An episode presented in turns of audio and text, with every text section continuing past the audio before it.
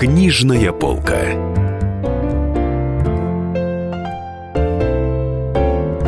Дорогие друзья, Денис Корсаков, Дарья Завгородняя. А в гостях у нас сегодня Захар Прилепин, самый современный, самый, наверное, популярный писатель. А, книга о моих товарищах, живых и уже павших. Так называется его новый роман. Некоторые не попадут в ад, он называется. С подзаголовком «Роман фантасмагория». Да, и так быстро был написан роман. Я сегодня на пресс-конференции Захара узнала, что он был написан всего за 25 дней и, и также быстро напечатан. Давай, Денис. Да, и вполне логично спросить у вас, э, откуда у вас такая работоспособность нечеловеческая? Ну, да не, она, человеческая. Я не сравниваю качество текста, но, скажем, роман «Игрок» Достоевским написан за месяц, ну, то есть на 5 дней больше, чем, чем мой текст. Я не сравниваю, то сейчас все скажут, с Достоевским, с Достоевским все сравнивал. Нет, так, такие случаи иногда бывают, у меня объясняется все достаточно просто. Я три года не писал прозы, а, а три года а, в основном провел на Донбассе в составе э, воинского подразделения батальона спецназ армии ДНР. И а, застоялся как конь возможно. То есть какие-то вещи и настолько отложились, сфокусировались в голове, настолько их много произошло, что а, этот текст, он такой, такая квинтэссенция десятков, может быть, даже сотни разнородных событий. И, и, и в таком даже, может быть, полутелеграфном стиле, только иногда останавливая камеры, надолго фиксируясь на каком-нибудь кадре. В целом я э, решил не писать никаких эпопей, а вот сделать, сделать текст вот в таком вот, вот в таком жанровом сегменте. Вот такой быстрый, стремительный, мускулистый, жестокий и болезненный для меня текст. И писать, конечно, его полтора года себя мучить мне, конечно, точно бы не хотелось. Я за 25 дней вот это вот отмучился и, и это вот отложил в сторону, чтобы это меня не так терзало. А почему это роман «Фантасмагория»? Ведь там про правду, там же правда Ну, я, я, я э, скрывать не стану, объясняется все очень просто. Там дело в том, что в этом романе действуют все персонажи реальные. Там только одно или два имени там, из 25 персонажей немножко видоизменено, и то всем, все поймут, о ком, о ком идет речь. Остальные все реальные персонажи. И, э, как мы прекрасно понимаем, любое событие может иметь две разных или три разных трактовки, потому что, а, ну, потому что люди иначе видят одно, одно и то же событие, которое, которое, казалось бы, происходит у всех на глазах. Я тут пример привел самый банальный, когда муж с женой с утра ругаются, и у них ссора, а потом через час они обсуждают это, и уже жена говорит, ты вот это говорил и вот так вот себя вел. Он говорит, да не, вообще, вот я говорил вот про это и вел себя так. А собака это видит третьим образом, а щенок четвертым, а соседи уверены, что там было побоище Куликовское, и все погибли. То есть, ну, а, даже в таком банальном, а это в таком банальном случае. А это огромная история огромной войны, поэтому я для того, чтобы, если будут спрашивать, я скажу, в фантасмагории написано. Ну, фантасма, что ты? А то ну, скажут... Чтобы не обидеть никого. Ну, не, не оби, обидеть наверняка обижу. Ну, так просто. Потом там события э, два лета описано, два, там лето, может быть, даже два с половиной летних месяцев, летних периода разных лет, а я все соединил все в полтора-два месяца, что, чтобы, ну, чтобы не расползаться во времени, немножко сфокусировал, потому что это роман, это не, не, не очерк, не, не мемуар, это роман, и он должен, ну, там должно быть единство времени и событий соблюдено. Поэтому легкий, легкий элемент фантасмагоричности там есть. А кто герой этой книги все-таки? Кто рассказчик? Это Захар Прилепин? Да, конечно. Нет, там все вот, если там я это я, значит я это я. И вот э, за я-то я точно отвечаю, что там все, что, что я там говорю и думаю, это я говорю и думаю. Вот. Но вы понимаете, что многие будут сравнивать сразу, сходу, даже не читая эту книгу с одним из романов, который когда-то сделали вас знаменитым, с патологиями, где mm-hmm. речь шла о чеченской войне. Да, это, это ну, а, сегмент другой жанровый, потому что патологии, патологии э, это осмысленно художественный текст, который э, собран из разнородных ситуаций, э, имевших место, не имевших места. Вот там какой-то элемент, там есть вымысла, элемент правдивости, элемент там еще чего-то. Это просто художественный текст, как любой другой художественный текст. А, а этот, это другой жанр, это вот то, что называется non-fiction novel, как, когда действуют реальные персонажи, и заставить сделать, это достаточно сложно. На самом деле мало кто в этом жанре работает. Ну, то есть мы знаем голливудские фильмы, где берется биография Кеннеди, Майка Тайсона или там какого-нибудь э, исполнителя и делается из этого фильм. Но они, как правило, они ну, уже в, ми- в иных мирах. Вот. А если они живые, то с ними согласовывается все это, чтобы, чтобы это... А, а в целом в художественной литературе это не очень часто встречается. Когда, ну, то есть, допустим, если люди начитаны, они знают, скажем, роман «Без вранья» Анатолия Марингофа, когда там Сергей Есенин действует, все они действуют, но при этом это роман, это не мемуары там, да, вот, это такие вещи иногда случаются, они очень сложны, потому что ты, все время же хочется для того, чтобы романный сюжет двинуть, как-нибудь приврать что-нибудь, кого-нибудь погубить раньше времени, что-нибудь, там, кто-нибудь родился, сделать хэппи-энд, там, раз фейерверк, полетели блесточки, а когда у тебя реальность, и ты не можешь ее, ну, можешь только немножко совочком подсобрать ее в одно место, а ты не можешь ее описать таковой, какой, какой она не являлась. И это сложнее. Но я вот этот эксперимент поставил, и мне кажется, у меня получились какие-то вещи. Потому что там сам, сама по себе фактура, сама по себе правда была настолько поразительно, удивительно и невозможно, что, что конечно, никакого... Это вымыслом вот в данном случае можно было только, только оскорбить. Там не надо было ничего придумать, потому что там столько всего произошло невозможного, что... Захар, вот э, э, интересно. Дело в том, что вы же поехали туда не как писатель, а как гражданин. Чтобы как, выполнить какой-то свой... Давайте ну, как военный, хорошо. Говорить, да. Как военный стороны, да, угу. а, не за впечатлениями эстетическими. Нет, точно. И вы три целых года ничего не писали угу. большого, да? да. А, а, вы отдавали себе отчет, что вам придется пожертвовать творчеством ради этого ну, опыта? Ну, такая, знаете, у Пушкина есть такая замечательная фраза «Война важнее собачьей комедии нашей литературы». Александр Сергеевич, когда отправлялся на очередной турецкий фронт, вот, и что-то там что-то мы писали, там тоже про э, э, оставить литературу без внимания, там еще что. Ну, ну, то есть для Пушкина вообще таких вопросов не стояло. Ну, я думаю, что для молодой Толстой, догадывающийся о своем даре, тоже когда в Крыму писал свои севастопольские рассказы, я не сравниваю, опять же, конечно, себя с Пушкиным и с Толстым, но я просто у них, э, для них эти вопросы уже были разрешены просто совершенно очевидным образом, как и для поручика Лермонтова, главы казачьи сотни, отряда целого, который занимался такими вещами жестокими, что мама не горюет. Ну и для Николая Гумилева, который был уже сложившийся поэт, знаменитый, ну и так далее. Понимаете, этих примеров так много, что мне на фоне этих примеров что-то объяснять про, про себя. Ну, слушайте, как говорил Галич, смерть подарит нам бубенчики славы. Может быть, история вас в один ряд с ними сама выстроит. Так что, чего уж тут, чего уж тут спорить. А, а если говорить о великих книгах о войне, на что вы ориентировались, что вы любите читать? Ну, а, не надо ни на что ориентироваться, потому что э, э, с точки зрения вот литературного уже ну, как сказать, мастерства, если говорить о, литературной своей мастерской, то, то аналогов нет в литературе прямых э, э, этому тексту, потому что, э, да, есть там художественные тексты, где действует Жуков, Василенко, Сталин появляется, там военные тексты, но опять же там соединение вымысла, реальности, прототипов, еще каких-то событий. Вот, может быть, это соотносимо с литературой, которая появилась не после Великой Отечественной войны, а после гражданской войны. Вот тогда вот было несколько текстов такого подобного рода. У Бабеля, у Всеволода Иванова, вот, у Фурманова, конечно же, Чапаев. Чапаев у Фурманова. Вот, вот, вот, э, э, видимо, гражданская война, он, она вот такой эффект да, да, дает. Э, желание работать на, на грани документа, писать художественный текст, но при этом, чтобы он, он был в конве реальных событий. То есть, когда обе стороны конфликта, скажем так, они говорят на одном языке и более или менее одной крови, это, видимо, как-то резче действует, да. чем когда враги фашисты, совершенно да. другой культуры. Что-то есть какие-то объяснения. Я причем, ну, вот когда, собственно, только написал этот текст, я только вот сейчас про это задумался. Потому что я, когда вернулся с Донбасса, я все всем говорил, что вот после Отечественной войны 10 лет, 15 лет выждал, Бондарев, Бакланов, вся проза появилась гораздо позже. Она появилась в 50-е и 60-е годы. После войны никто ничего не писал. Ну, то есть э, в окопах Сталинграда э, Некрасова и Казакевич и Звезда, но они были уже взрослые люди, они написали прямо во время войны. А вся молодая литература появилась гораздо позже. Но я потом понял, что ну, все иначе. Это вот гражданская война, и она требует немедленного отклика. Вот ну, что-то, какие-то есть у этого закона, пусть наши слушатели и читатели сами догадаются, какие законы, я сам не знаю. Вы говорите иногда, что про великих русских писателей, которые были военными. Тот же Толстой, Лермонтов, Пушкин и так Очень далее. много, да. Очень много, но есть какие-то примеры Пушкин абсолютно... не был военным, его ну, тащили не военным, на войну да, но тем не менее был, был на войне. Например. А есть примеры каких-то авторов, которые принципиально мирные, при этом являются великими? Вот кого вы можете назвать?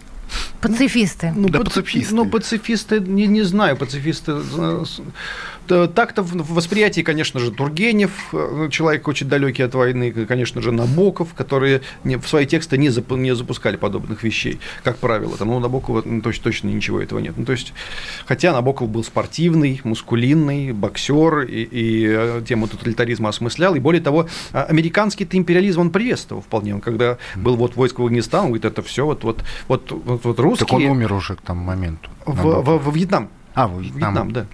Я говорил просто Вьетнам. Он говорил, что вот это, вот это, то, что делает Америка, это не сравнится с советским империализмом. Вот мы делаем, мы, американцы, делаем правильно. Поэтому он пацифистом не был. Не был пацифистом.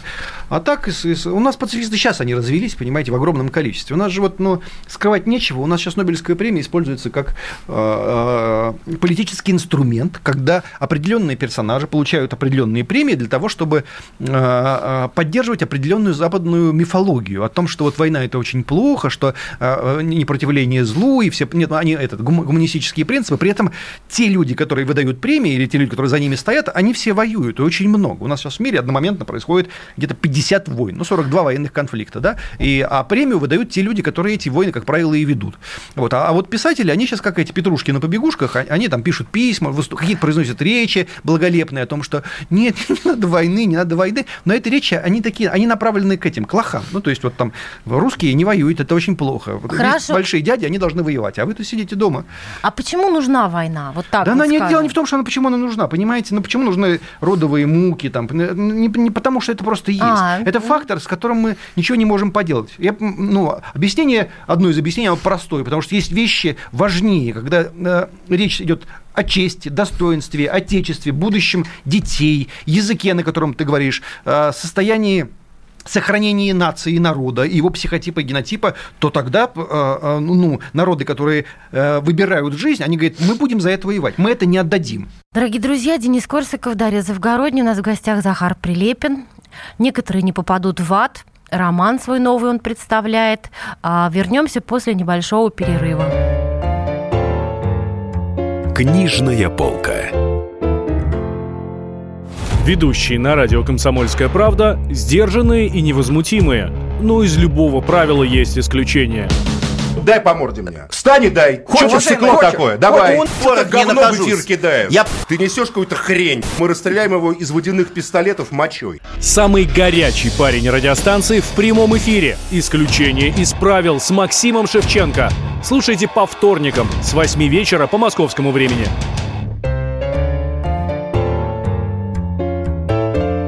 Книжная полка.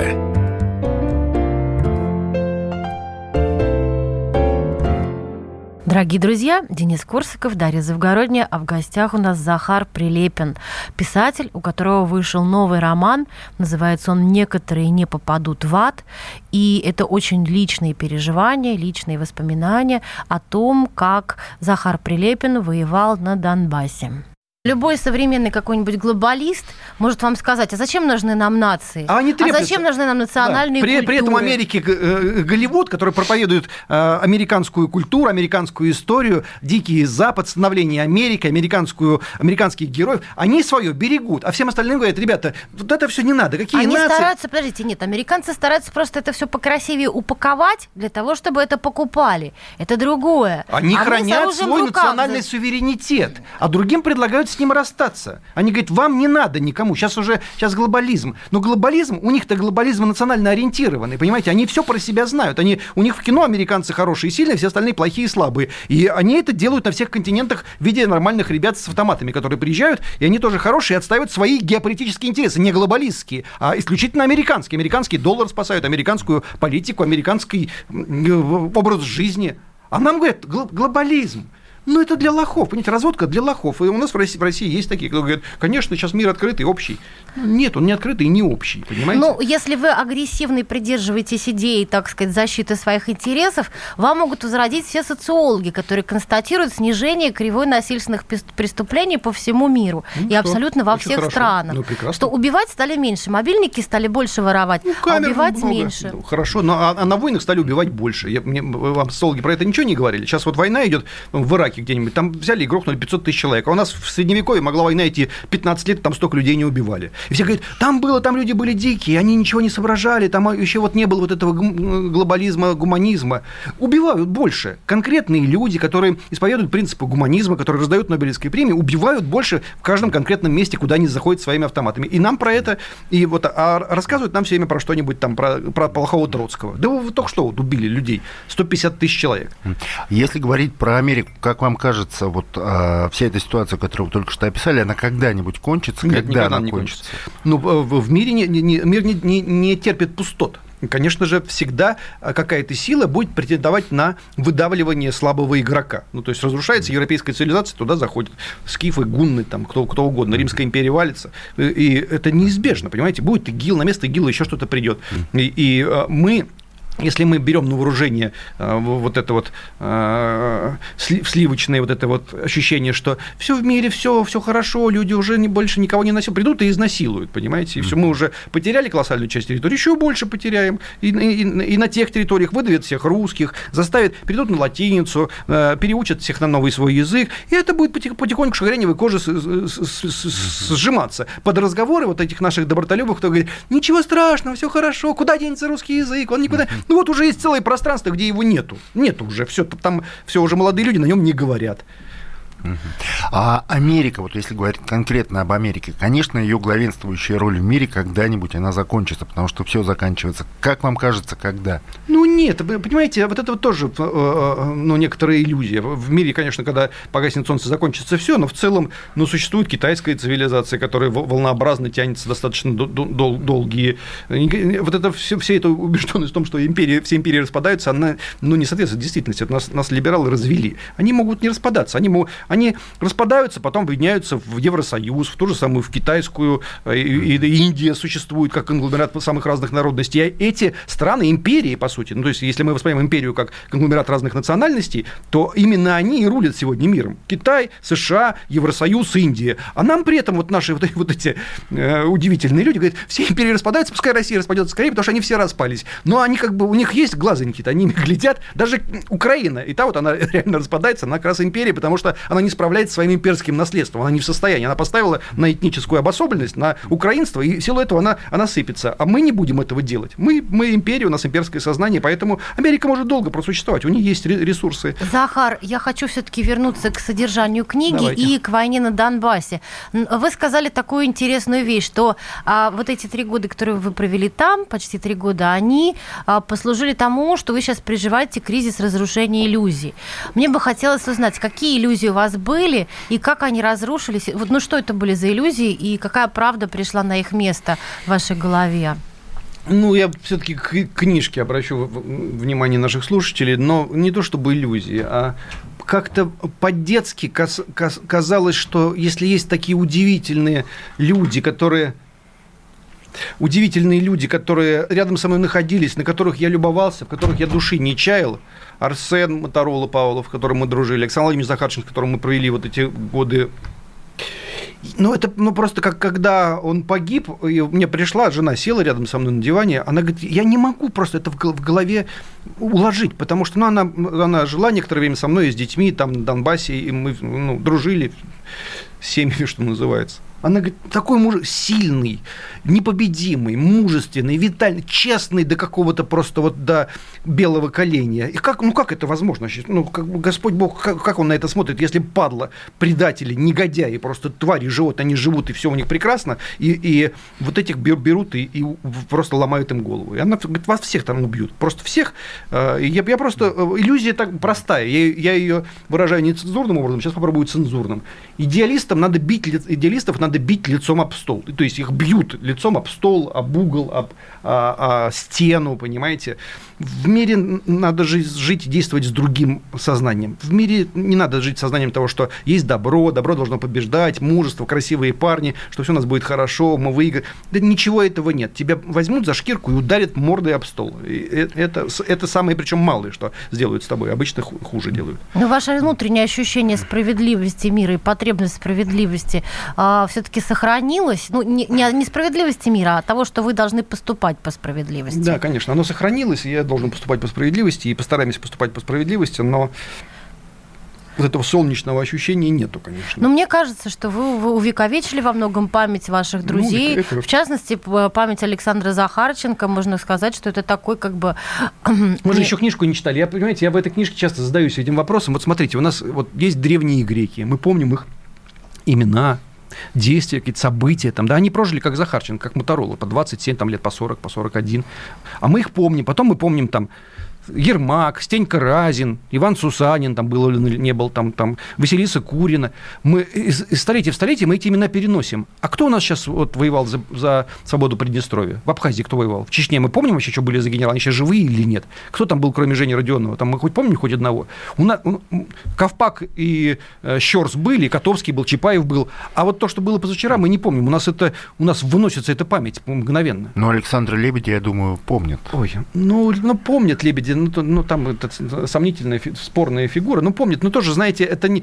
Я не думаю, что это будет частью национального сознания и мифологии, понимаете? Э, Стенька Разин еще существует, потому что они есть в песнях, в литературе, фактуре, в национальном характере. А это воспроизводится. То есть, ну, сериалы будут снимать про Котовского, еще 20 лет пройдет, опять снимут сериал про Котовского. Про Лебедя не снимут сериал, я вас уверяю. Ничего не, этого не будет. А вы говорили о современных писателях как пацифистах. Несколько лет назад вы говорили в интервью, что вот надо подождать, и вот там лет через пять станет ясно, кто из современных писателей войдет в историю русской литературы, ну, более или менее. Я этого не говорил никогда.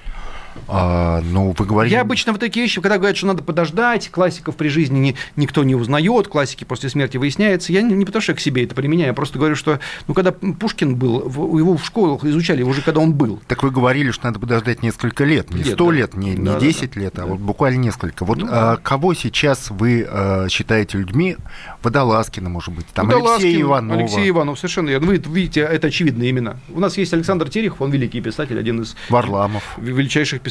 И вот эти основные имена, которые вы назвали, именно они и есть. То есть а, а, русская словесность спустя 5, 10, 15 лет, 50 лет, конечно, а, эти имена там будут присутствовать полноправно. Алексей Иванов, Алексей Варламов, Евгений Водолазкин. А кто из ваших коллег вызывает у вас, например, раздражение максимальное сегодня? Да, ну, меня, меня коллеги мои, их тексты меня не раздражают. Меня раздражает, когда, ну, там, те или иные из моих коллег просто прямо э, хамски выражаются по поводу моих погибших товарищей. То есть человек умер, его похоронили, его убили в отсвете лета, у него дети остались сиротами, а там сидит как бы э, морда и кривляется, и ухмыляется, и, и, и ему радостно. И, конечно, это вызывает у меня, ну, у любого нормального человека, если у него погиб там брат, сестра, ребенок, отец, а кто-то сидит и кривляется, он ну, понятные чувства испытывает. То есть ну, я э, претензий к текстам не имею. Я имею претензии просто к человеческому скотству. Вы я... сейчас имеете в виду конкретный случай? Конкретных людей я имею в виду, они тоже себя знают прекрасно. Да. А, а могут рассказывать про то, что там я, я веду себя некорректно. Просто ну, люди совершают свинские поступки, и, ну, и, я имею честь об этом сообщить им прямо. Что просто я так себя не веду. Я никогда в жизни не ухмылялся по поводу гибели украинских военных. Никому, и даже моим с, с товарищам, которые гибли, которые теряли конечности, здоровье, там, а им ну, никто не радуется, не пляшет, не танцует, не кривляется по этому поводу. От где вы взяли эту манеру а, а, этот, кривить свои удивительные прогрессивные лица? Дорогие друзья, Денис Корсаков, Дарья Завгородня. В гостях у нас Захар Прилепин с новым романом «Некоторые не попадут в ад» о том, как он воевал на Донбассе, участвовал в военных действиях. Это длилось почти три года. А, вернемся после небольшого перерыва. Книжная полка. Товарищ адвокат! Адвокат! Спокойно, спокойно. Народного адвоката Леонида Альшанского хватит на всех. Юридические консультации в прямом эфире. Слушайте и звоните по субботам с 16 часов по московскому времени.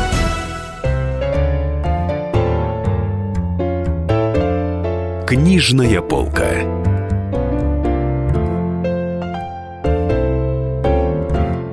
Дорогие друзья, Денис Корсаков, Дарья Завгородня.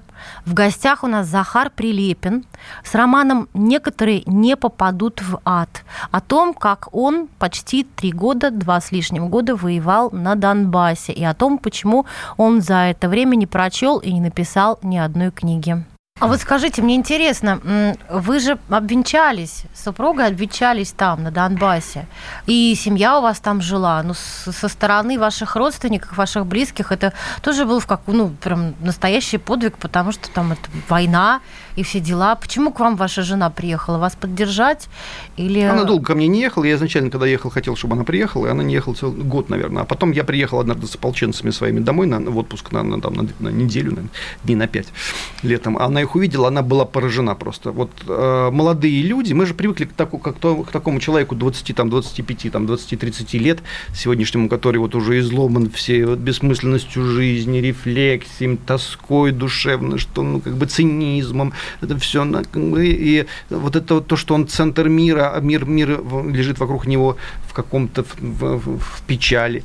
И, и она вдруг увидела людей, которые, которых, э, которые готовы расстаться со своей жизнью, которые пришли в 20-23 года, пришли и воюют там по 3-4 года, которые за этот русский мир, которые, они многие из них даже в России не были никогда, которых есть идеал, которые счастливо, радостно смотрят на жизнь, от которых вот эта энергия исходит совершенно, прозрачной. Она, она написала мне потом смс что в Донецке я полюбила мир и людей. Она написала. И это мы, в нас с женой в нашем возрасте, это важный, важный был момент. Потом мы как насколько его полюбили, настолько нас сильно и обоих огорошили всем произошедшим. Но, тем не менее, вот это. И она и детей туда привезла на определенный момент, чтобы, чтобы дети видели, что есть вещи важнее те, из которых они переживают. Что вот есть ребята, которые поднимаются, уходят, могут не вернуться и не возвращаются иногда. Или э, я при, при, приехали, сразу с детьми пошли на награждение, там бойцы, там вот, руки нет, ноги нет, руки и ноги нет, там, да, все веселые, ну, чтобы дети это видели, что э, человеческая жизнестойкость, она, она преодолевает многие сложные и опасные вещи. Вот. Ну, потом там просто, там, потом Захарченко мне сказал, что там, там заехали люди, которые с той стороны, которые должны меня убить, я четвертый в списке на ликвидацию, и посоветовал вывести семью, потому что ну, могут перепутать тупо машину, просто в которой я еду, я еду дети. И я их, ну, собственно, и, закончился, я их вывез обратно. На самом деле, мне вот а, было все это, ну, я, конечно, очень сочувствовала, но мне кажется, что все-таки, ну, как бы вот такая вот идея войны ради чего? Ради жизни детей, ради будущей. И да, самый главный вопрос, почему вы все-таки уехали оттуда сами? Вы же потом э, уехали. Вы сказали, да, вы еще сказали, что после того, как э, не стало Александра Закарченко, многое на Донбассе изменилось тоже. И потом, так сказать, вы сами его покинули. Вот э, ну, объяснять все достаточно просто, потому что когда я заезжал в Донецк, э, э, мы тогда везде циркулировала мысли, идеи, предположения и даже была высокая степень готовности к наступательной операции, которая должна была вернуть нам полный состав Донецкой и Луганской областей. И мы ехали, конечно, туда затем. Я, у меня вот лично была цель вернуться в Славянск и поставить там памятник моему товарищу Мотороле, который погиб к тому времени. Вот. И, и потом это вот это ощущение, что вот завтра наступление, через две недели наступление, через месяц, через два месяца точно, вот такая-то дата. Она все откладывалась, откладывалась, и когда уже пошел, пошел уже там второй год стал заканчиваться, я понял, что мы никуда не наступаем, и ничего этого не происходит. И я могу вот, здесь на этой линии соприкосновения, на которой мы простояли там два года, я еще пять лет могу пробыть, и будет все то же самое. То есть мне 40 лет, 43 года, 50 лет, вот я здесь стою и стою. И я сказал тогда, честно сказал Захарченко, говорю, Саша, это, ну, тут твой дом, твоя земля, и ты тут президент. А, а у меня дом там. Я сейчас уеду, но едва тут начнет что-то меняться, едва будет наступление, я в тот же день вернусь, в любую секунду. Я, я уехал и, и несколько раз возвращался, всякий раз, когда эта тема возникла. Я и сейчас могу вернуться, на самом деле. Но вот в том виде, в котором это, это происходит, есть люди, которые просто военные по фактуре. Вот мой батальон, им, они никуда не уйдут, потому что там ребята, ну, на 90% из них, они не мыслят никакой другой жизни. Вот они военные, и все. Ну, мне 43 года, я, я ну, то есть поздно, мне не 22, чтобы, вот, чтобы я начал строить себе военную ну, Слушайте, ну это превращается карьеру. в какую-то столетнюю войну, Да, превращается, в том-то и дело, превращается. И, ну, а что должно произойти, чтобы она все-таки кончилась, эта война? Сменить э, политическую конструкцию в Киеве власть сменить. Перемайданить ее наново. Вы говорили про своих э, детей. Вы часто их видите? Ну, с тех пор, как я домой вернулся, вижу их часто, да. Ну, так-то получается, что они в Нижнем Новгороде, а вы везде. То есть вы ну, и да, на Донбассе, да. и в Москве. Ну, когда на Донбассе был, да, но да. просто два, ну, еще вот это, ну, конечно, был фактор, что, что вот сейчас я, у меня дочке был, я уезжал, было 5 лет, а я вернулся, ей 7 лет. Я говорю, сейчас, сейчас я вернусь, ей будет 10, потом вернусь уже на свадьбу к ней. Ну, то есть, ну, uh-huh. это тоже момент важный. Но сейчас Но они, получается, росли так без отца немножко. Ну, нет, вот пока Донбасс был, конечно, да, не, ну, не видели меня просто. И как-то на них-то отразилось или как по Я не знаю, но я надеюсь, что если отразилось, то каким-то правильным образом, потому что, э, ну, вот есть ну, долг есть у человека, и вот у папы был долг, он его исполнял, вот мы с дочерью там переписывали, все, все это очень сильно, тоже болезненно я все это переживал.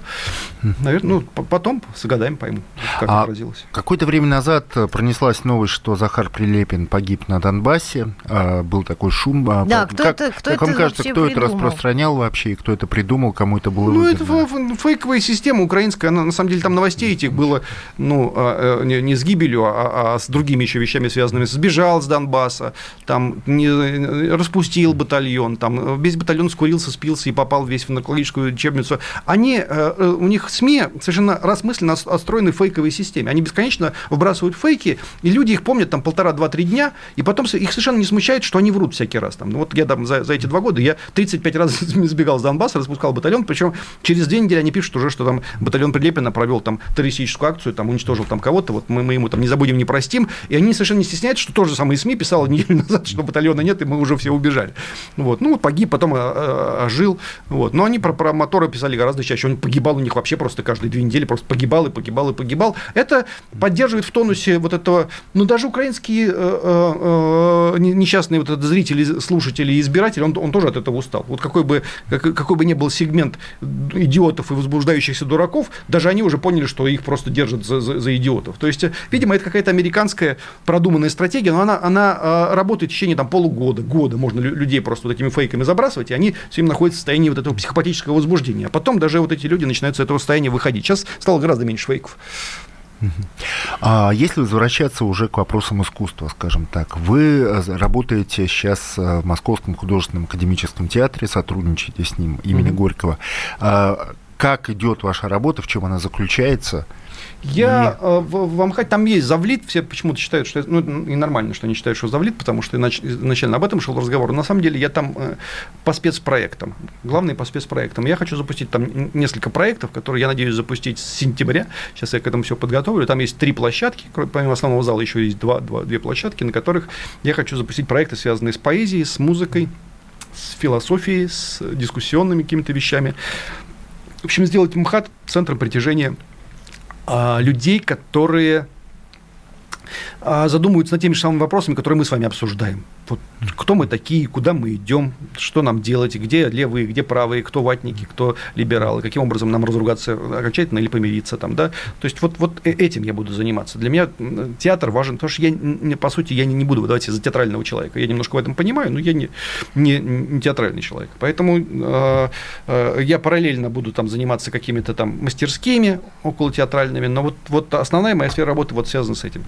А я... ваши, ваши собственные произведения? Нет, я там не буду это глупо очень. Я пришел в театр и поставил пять своих романов. Там, типа, ну зачем, зачем это нужно? Ну, а если там Бояков захочет, например? Ну, не, ну нет, я, ну, то есть я Эдуарду тоже найду слова объяснить, что, что это ну, никакой необходимости в этом нет. Мы, вот мы сейчас как раз ведем переговоры с Водолазкиным, с Ивановым и с Варламом о том, чтобы ставить их тексты. Ну, то есть это нормально. И, и я даже считаю, что это и правильно. Потому что у меня и так много спектаклей по моим. А, а когда-то Кирилл Серебренников, если я не ошибаюсь, поставил Сань, Саньку. Саньку, да, отморозки, да, получил золотую маску за это. Да, и а, как вы относитесь к ситуации э, с Кириллом Серебренниковым, то, что происходит сейчас? Ну, очень болезненно отношусь. Я считаю, что это большой режиссер, большой мастер, там, ну, причем, при всем том, что там какие-то его эстетические воззрения мне, конечно, далеко не близки. Я, более того, мне там предлагал играть роль в одном из своих последних фильмов. Я прочитал сценарий и сказал, Кирилл, я в этом не буду сниматься. То есть, ну, ну я не разделяю вообще твое восприятие происходящего. Захар, я тебя понимаю, но вот, типа, священник он предлагал мне играть там в одном фильме.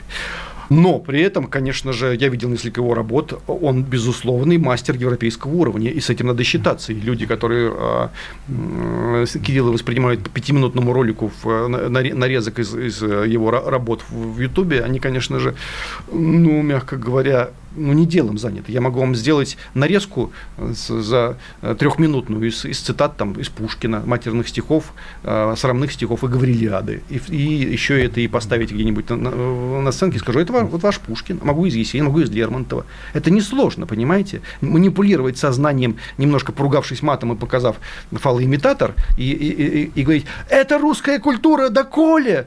Вот это несложно, понимаете? И, и люди, которые этим занимаются, они не очень хорошо себя ведут, потому что любой маломальски образованный человек вам настругает сейчас таких вещей на раз из из русской классики, из, из западной классики, там, и, и из того же самого Набокова, там, без проблем. Я вам такое могу. Дорогие друзья, Денис Корсаков, Дарья Завгородня. В гостях у нас Захар Прилепин с новым романом «Некоторые не попадут в ад» о том, как он воевал на Донбассе, участвовал в военных действиях. Это длилось почти три года. А, вернемся после небольшого перерыва.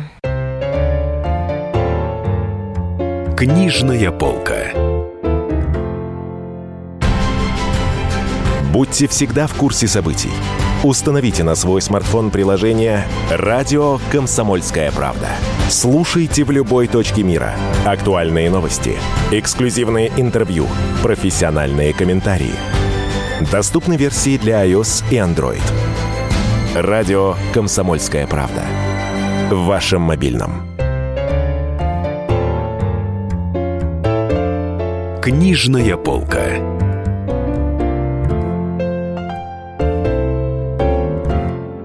Дорогие друзья, Денис Корсаков, Дарья Завгородняя, а в гостях у нас Захар Прилепин, писатель, у которого вышел новый роман, называется он «Некоторые не попадут в ад», и это очень личные переживания, личные воспоминания о том, как Захар Прилепин воевал на Донбассе. А домашний арест Кирилла Серебренникова, как вы относитесь к этой ситуации? Виноват он, не виноват? Ну, Зачем его знаю? держат? Я, Кому я, он мешает? Я, я ну, не доверяю тем людям, которые, которые занимаются всей этой историей. Видимо, там есть какая-то подоплека, которая мешает это, это дело. То есть у нас Владимир Владимирович Путин на, на, на вопрос о Серебренникове, по-моему, сказал, дураки, что ли, что-то такое. Но даже а, спустя некоторое время после а, вот этого высказывания, которое должно было бы, в принципе, остановить все процессы, они неожиданно продлились. Значит, появились какие-то, ну, в, в этом деле какие-то вещи, которые сложно, сложно было обойти. Я надеюсь, что, ну, что для Кирилла все обернется э, хорошо. Я желаю ему только продолжения работы, добра и свободы и, и все такое. И когда мне тоже начинают говорить, что ты считаешь, что люди культуры должны как бы на каких-то отдельных основаниях, там типа вот а, а, не так, как все остальные, я так, конечно, не считаю, не считаю, но в целом вот имейте в виду, что там, скажем, вся страна нас любит Владимира Семеновича Высоцкого, его можно было посадить раз 255 за, за его жизнь, за употребление наркотиков, за а, уход от налогов, за левые концерты. Вот, ну, просто вот сажай и сажай с утра до вечера. О, Серебренников это не Высоцкий. Да все не Высоцкие, понимаете, все не Высоцкие. Ну, просто если вы вот вы, вот это вот вор должен сидеть в тюрьме, я вам всех ваших любимых людей перечислю, и их всех надо было сажать в тюрьму. Я вот сейчас пишу биографию Сергея Александровича Есенина. Сажай не хочу просто. Просто сажай и сажай. В 19 году сажай, в 20 в 21 и всегда строго на законных основаниях. Вы написали много биографий а, писателей, поэтов, причем тех э, авторов, которые сейчас считаются как бы авторами второго ряда немножко, да, Луговской, Корнилов, угу. Леонид Леонов.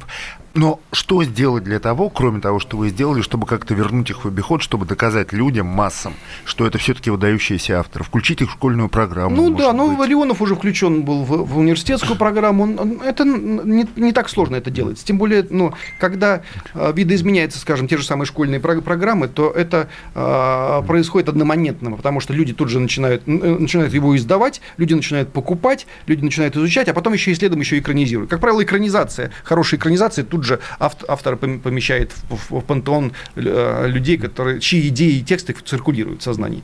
Вот. Э, у нас э, был советский определенный, как сказать, определенный вектор и, и, и э, из литературы исчезли, конечно, крупные величины в, в лице того же самого Набокова там, или Бориса Зайцева. Но потом антисоветский он оказался не менее глуп, потому, потому что э, вынесли Алексея Николаевича Толстого, выносили Горького и Маяковского, и, и ну, это ряд вот круп, крупнейших персонажей, как это, вот Леонид Максимович Леонов просто, ну, это глыба просто, колоссальный писатель.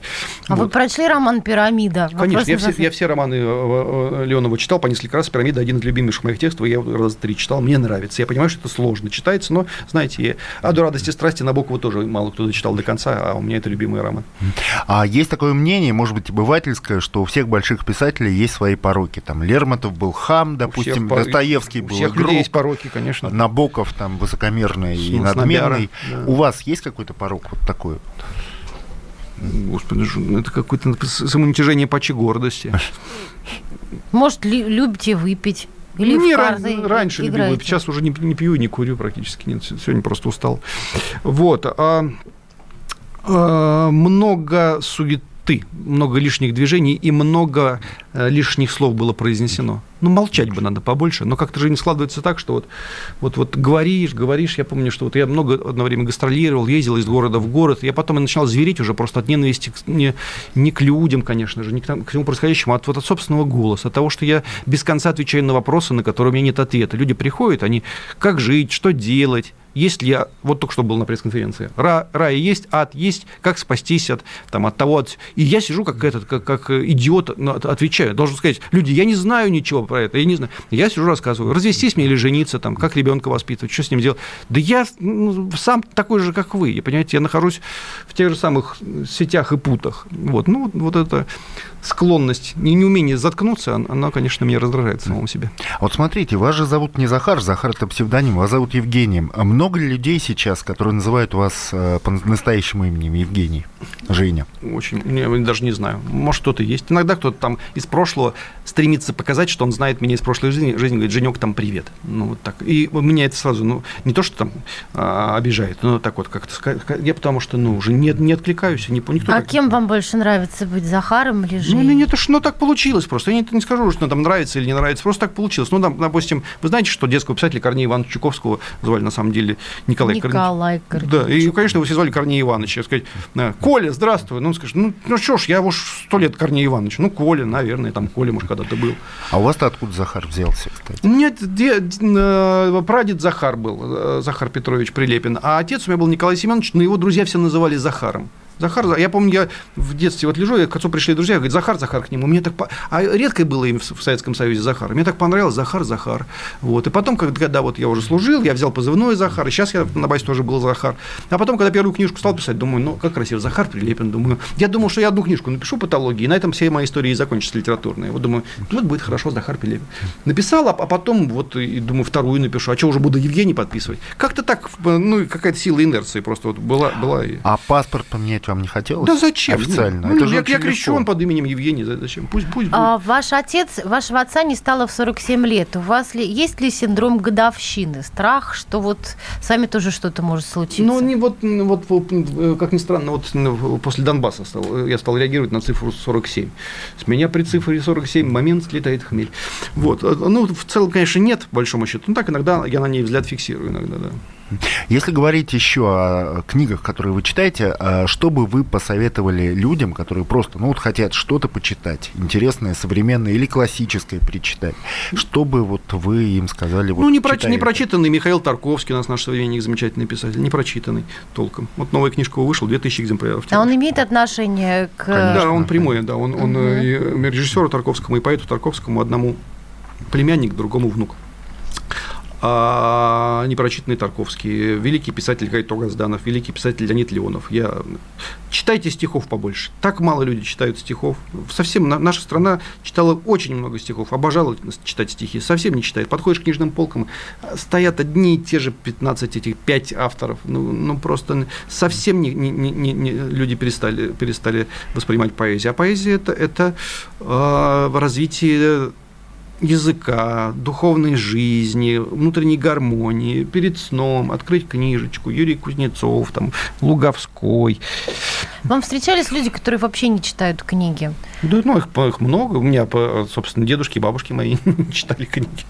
Они были крестьяне, но мало читали. Это, это не показатель того, что человек хороший или плохой. Я обращаюсь к тем людям, которые имеют привычку читать, и если уж у вас есть привычка читать, газету «Комсомольская правда», э, новый роман там, э, ну, там, Прилепина. Прилепина, Лукьяненко, Донцовой, там, Быкова, Иванова. Там, ну, ну, если есть привычка хоть немножко читать, то стихотворение, э, прочитанное на ночь, отнимет у вас полторы минуты, но, но это а самого, самому много удается читать? Я, вот дело в том, что я сейчас, ну, когда я служил, я вообще ничего не читал. Я ни одной книги, по-моему, не прочитал за два года точно, просто ни одной.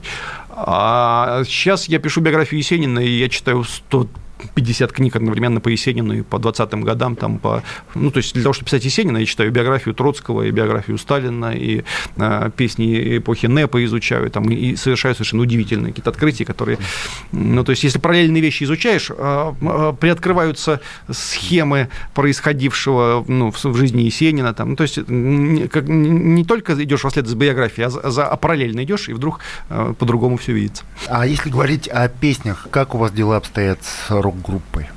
как с музыкой. Хороший, я записал пластин, пластинку новую, но, но пока ее не, не выкладываю, вот как бы, думаю, что с ним делать, потому что у меня сил на самом деле не, нету уже, честно говоря, для того, чтобы вот всерьез в это, в это погрузиться, потому что я хотел, когда «Охотник» мы записали, когда в 2014 году война началась, мы записали «Охотник», и мне ужасно понравился этот альбом, который мы сделали, у нас там были совместки с Кинчевым, и со Скляром Сашей, и с э, Дмитрием Ревякиным, и, и все. А потом вот я уехал на, на, на, на 2-3, 2,5 года. Сейчас есть новая пластинка, не знаю, я, я думаю, может быть, как-то вот я внутри меня как-то все пере, перезагрузится, и я захочу опять вот выйти на сцену, потому что я только начал свою музыкальную карьеру и тут же перешел, собственно, вернулся на воинскую службу. И сейчас вот обратно войти в прежнюю воду, ну, сложности везде. Дорогие друзья, Денис Корсаков, Дарья Завгородня и писатель Захар Прилепин. Спасибо вам огромное, Захар, что пришли. Спасибо а... большое. Книжная полка. Максим Шевченко. Я вот за что люблю «Комсомольскую правду». Сегодня «Комсомолка», не устану это повторять, является практически единственным СМИ в России федерального масштаба, который дают реальную картину страны. Радио «Комсомольская правда». Нас есть за что любить.